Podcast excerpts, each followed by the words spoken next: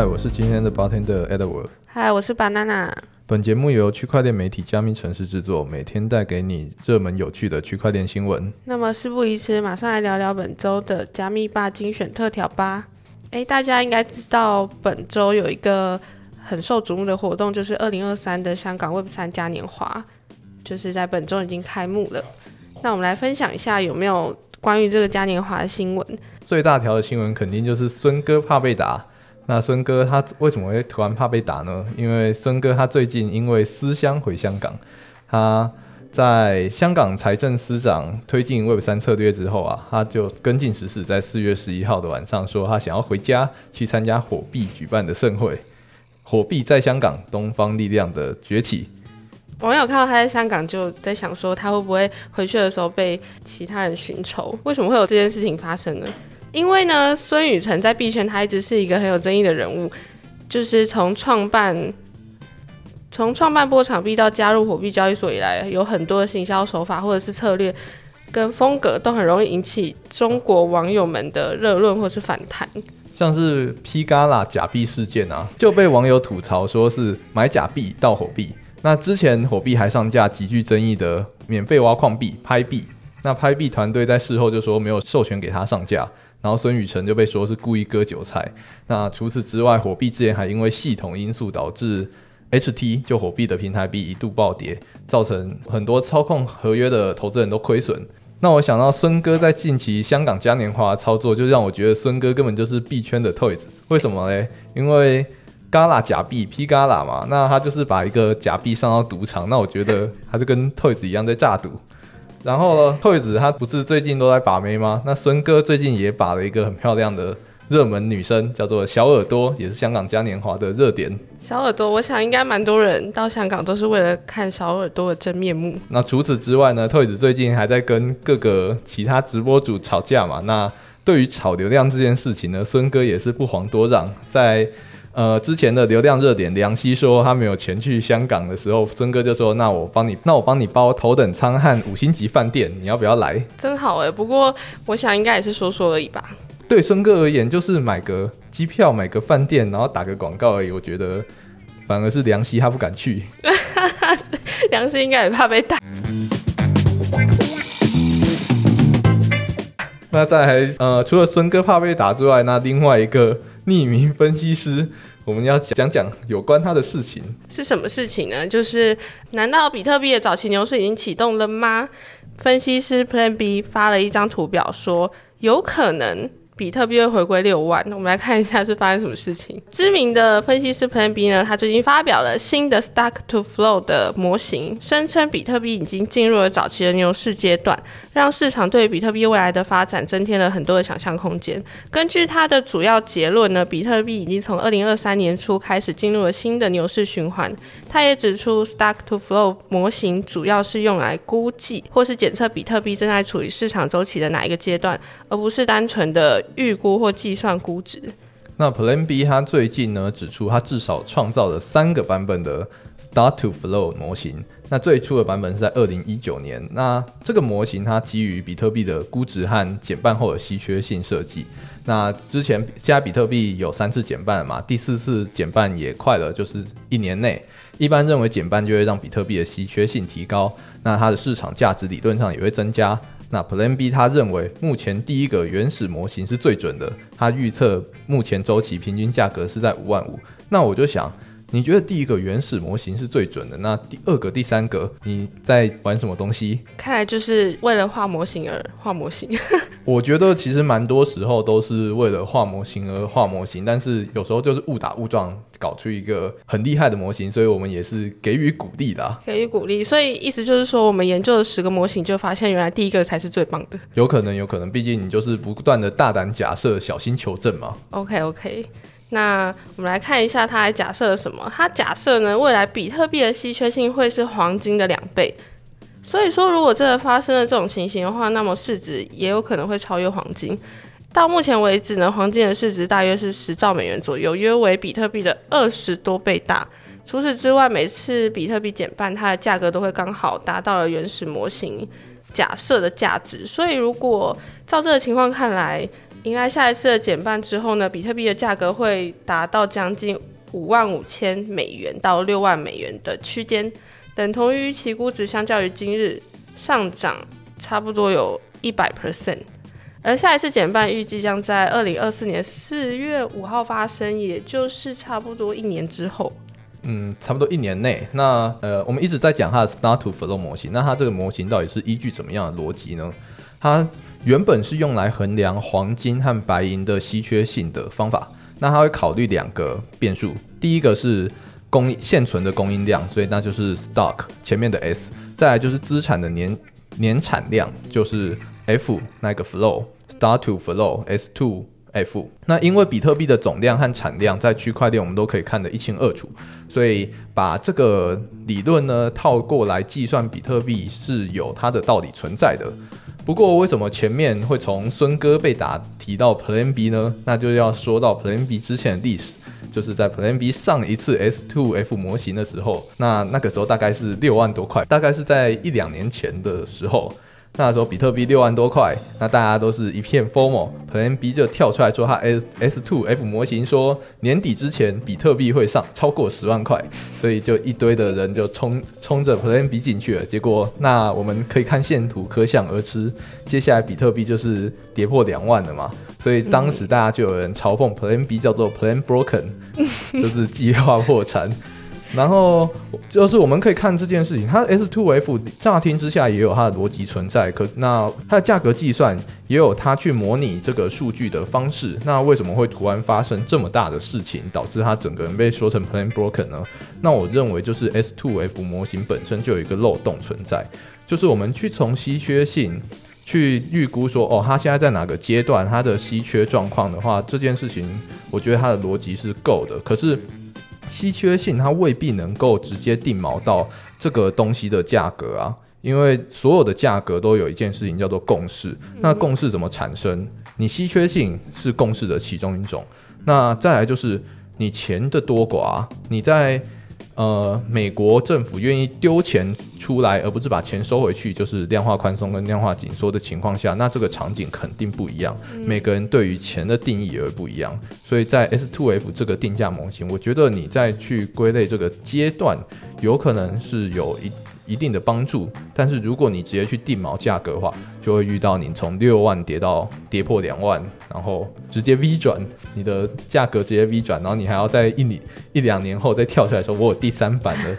那我觉得这件事情是很容易被人家遗忘的，所以就看好每一个历史，然后在遇到别人的分析之前，你都先去理解一下他的分析逻辑是怎么样来的。那这个分析逻辑有怎么样的潜在风险？因为你今天不管你赚了十次、一百次，你只要赔一次都可以，都可以归零，对，都可以输光。所以对于我们而言，我们应该要更重视风险。嗯，简单来说，S2F 模型它也许是我们可以，呃。衡量价格走向的一个工具之一，但它不完全是绝对了，应该要用很多的不同的工具来看未来的价格走势，会比较安全。没错，这就有点像是本益比的概念。你什么时候会开始关注本益比？就是当牛市这个市场越来越好的时候，价格很高，你看到本益比都会很好。那价格很高的时候，你 S two F 模型也会看到很好。所以为什么现在突然跳出 S two F 模型？我自己啦，主观认为也是上一次出现的时候是比特币一直狂喷喷到六万的时候，这一次是比特币一直狂喷喷到三万的时候。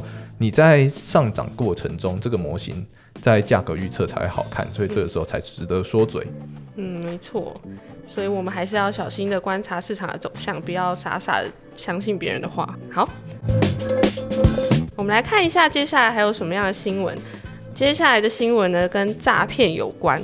诈骗的新闻呢，真的是层出不穷。加密城市光是报了诈骗的新闻，应该也报了快要十则有了吧？那我们来看一下，现在要发生了什么事情？IP Coin 主先遭判刑八年，他用了两个手法诈骗了受害者将近二点五亿台币。我们来看一下发生什么事情。台北地方法院裁决了一起涉嫌诈骗的案件，主嫌他犯下了三十项罪行，遭判八年的有期徒刑。该诈骗集团的名称为千桥团队。在二零一八年间，兜售未上市的 IB Coin，谎称它的价值跟比特币还有以太币相同，并且宣传这个货币可以让人月入百万，还能在短短的几个月内换名车。为了让投资效益看起来更可信度更高呢？该团员的成员还会在社交平台上抛出开名车的照片，甚至会让女性成员露露出她的乳沟数钞票。这招真的太硬了吧？太硬了，应该很多人上钩，确实是很多人上钩。那他们总诈骗的金额呢，就高达了二点五亿台币。这个案件呢，显示出加密货币市场存在还是存在了很多风险跟挑战了，也呼吁投资人应该提高警觉，不要被浮夸的行销话术给迷惑，也要注意。呃，各个交易所的安全，让女性成员露乳沟这件事情太阴险了啦！这个这招漩涡鸣人，他可是用来打败三代火影的哎。你是说露乳沟的部分吗？对啊，色诱之术啊。好，那我们接下来看看其他的诈骗。那其他诈骗手法有哪一种？就是让受害者注册不知名的交易所，那跟你保干净，跟你交朋友，让你卸下行房，这是他们很常用的方式。就像我们加密城市之前有报道过一篇，有一个女生她认识一个叫做陈天明的帅哥，原本以为他是真爱，结果被诱导到不知名的交易所买加密货币，被诈骗九百多万。其实这样子的手法是不是在交友软体上非常的常见这我就不知道了，我就是嗯，你没有嗯，再装就不像了，就是应该看很多新闻都是说，就是交友软体上会有很多盗用网帅的照片。然后就是说他开公司需要钱之类的，大概是类似这种手法，所以大家以后如果看到的话，还是要小心一点。那我自己啦，我自己亲身经验，这边有朋友他就是也是被诱拐到不知名的交易所购买加密货币。那那个朋友他是一个职业军人，然后位阶也蛮大的，存了蛮多钱的，他大概就是拿个几十万进去那交易所，然后开始跟我讲，哎。这个交易所很厉害，我想说哪里厉害？他就说他几十万翻到一千四百多万，我想说靠，怎么他该不会是交易之神吧？然后我就跟他聊了一下，他跟我说他在币安的线图那个交易所都会晚一点点才会发生，所以他就这样子开一百倍杠杆，一直东撸西撸。然后就想，好，他错赛了，这个钱全部拿不回去了。晚一点点才发生的意思是，因为他那个什么时空间人数时差交易，这什么东西啊？这是不可能发生的啊！所以就是那交易所，它只是显示给你，他就唬烂你，因为他今天他要跟你讲说你在交易所里面有多少钱，他其实很简单，就是秀给你看就好了。嗯，那你就把钱打进去。那我就跟他讲说，你提领的时候，你如果他跟你要了什么东西，什么。呃，什么手续费啊、保险费啊，什么滴滴扣扣，你都不要多汇，反正你这笔钱就是出不来的。然后他就是实验，他先汇了，他好像先汇了一千 U 还一万 U，这个我印象没有很深。然后汇了之后，他说：“哎，成功哎，成功哎。”然后我说：“那你全部，那你就把它全部提出来吧。”然后就就不行提了，他就被说要要他的资料啊，什么滴滴扣扣的。其实这种诈骗手法真的是蛮常见的。如果身边有人告诉你说他把钱汇到不知名的交易所，记得要救他。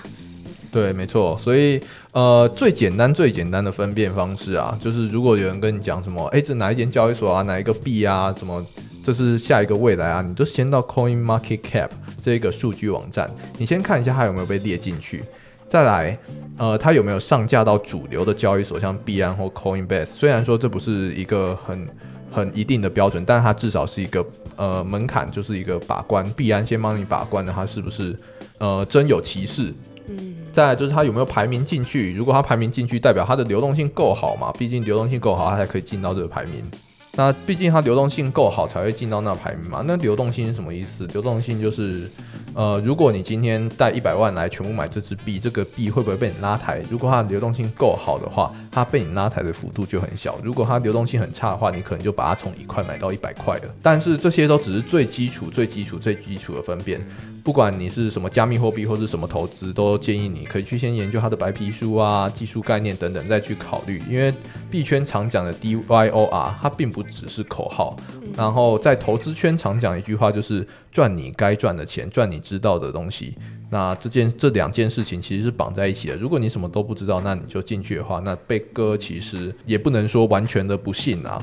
嗯，应该说就是现在身边已经有蛮多人在投资加密货币，所以如果今天真的有陌生人来找你投资的话，我觉得还是寻求身边熟悉的人的帮助会比较好。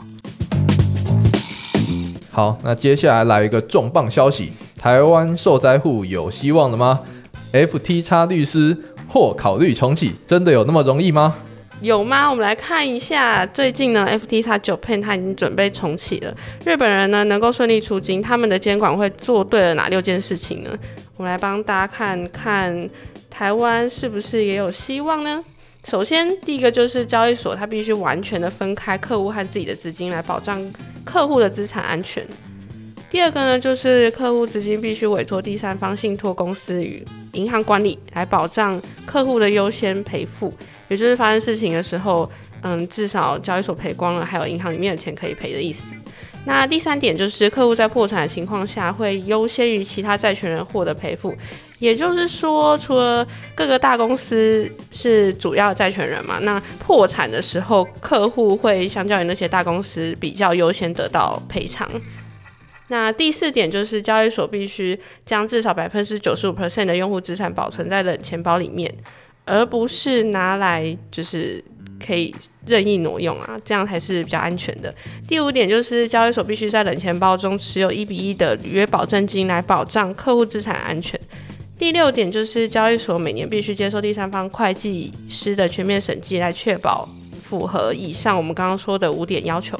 只能说 FTS Japan 这这六间监管啊，真的是挺严格的，但也是在这么严格的条件之下，FTS Japan 才可以优先各位提前重启。没错，大家都说日本人做事比较细心，看来在这边就可以感受得出来了。没错。那再来，除了日本人之外，那其他 F F T S Global 呢？那到底有没有机会重启？我们就来看看 CoinDesk 它的报道。那 CoinDesk 它呃，它有提到 F T X 的律师 Did Rich，他在听证会上表示，他会考虑让交易所重启，就是 F T S，但重启只是其中一个选项。他补充，如果要走到重启这条路，他要有大量的资金。不过他们内部还在争论，这个资金到底是要用 F T S 本身的资产。还是第三方的资产，他只能说现在提出的任何可能性，最后都不一定会成真。那意思就是说，我要重启这个交易所，可能还要有一笔钱拿来赔钱。那是肯定的，就是重启就是重新开嘛。那重新开总要有点启动资金吧？确实啊。那现在呢，即使还没有定案，这个消息还是被市场当成利好。据 TradingView 的行情呢，FTX 交易所。推出的平台 BFTT 从一点三一美元低点暴涨，最高涨到二点八五美元，累计的涨幅超过一百一十七 percent，等于它翻了一倍以上。看来这个消息确实对很多用户来说。就是蛮有期待的空间了。没错，所以对于我而言，我的 FTT 在睡了一觉起来就翻倍了。没想到你还有 FTT，有那个时候还重仓了不少。哇！不过这件事情很好笑，刚刚我提我的 FTT 翻倍了，这就可以提到我们贵圈币圈的名词解释。只要你是跌三十趴的，我们币圈人都说你这只是波动；你跌五十趴的，我们就说你只是回调。像是现在 FTS 跌超过九十趴的，我们就叫它洗盘。那什么时候会起飞呢？就是涨一趴的时候，我们就叫它 FTS 要起飞了。听起来好哀伤哦。那怎么样叫做长拿呢？长拿就是所谓的明天就卖。死拿又是什么意思？死拿最多只能拿三天。那我们要怎么样才能收哈呢？收哈就是一百倍买十 U 啊！原来这样子就收哈了。那我确实收哈了不少。好了，我们不讲什么收哈不收哈了。那我们来讲一点震惊的，好了。除了刚刚呢提出重启的可能性之外，D 的 Rich 还向法官跟债权人报告，声称呢 FTX 已经回收了高达七十三亿美元的大部分流动性与可分配资产，这比一月的听证会给出的数字还要高出二十亿美元。除此之外，他还补充，预计在九月底之前设置用户提交索赔证明的期限。那这件事情非常非常非常重要。所以先前如果有收到那个 FTS 索赔代理机构 Crow 那个信件，就是跟你讲你还有多少资产的那一封信啊，这几个月务必多留意官方资讯，因为你可能就要提交索赔证明了。跟大家提醒一下，如果还没有收到这封信，但是你是债权人的话，也许这封信它会躺在你的垃圾信件，所以一定要去搜寻。垃圾信件有没有这封信？没错，不然就是关注加密城市的报道。如果有收到信的时候，我们一定会把它写成快讯发出来。没错，一定会的，因为 Edward 很关注。好，那再来第三方律师他有什么样的看法呢？第三方律师对于 FTS 这个律师，呃，想要重启的这件事情，他只说了极具挑战性。嗯，为什么会极具挑战性呢？确实有宣告。破产重组的公司，后来真的有重组成功案例。但是对 FTX 而言，重启会是一个很有野心的计划，因为呢，它之前已经发生很多事情了嘛，所以它势必会受到监管、跟合规还有名誉各方面的挑战。也就是说，它就算成功重重启了，它也是要重新拿回民众的信任。嗯，但反正他们双方的话，我们都是只能在旁边。呃，雾里看花嘛，因为其实这个事务所啊，就是提出这件事情的律师事务所，他并没有参与 FTS 重启计划的讨论。嗯，但是不管重启与否啦，我相信，嗯，钱拿不拿回来还是大家比较关注的。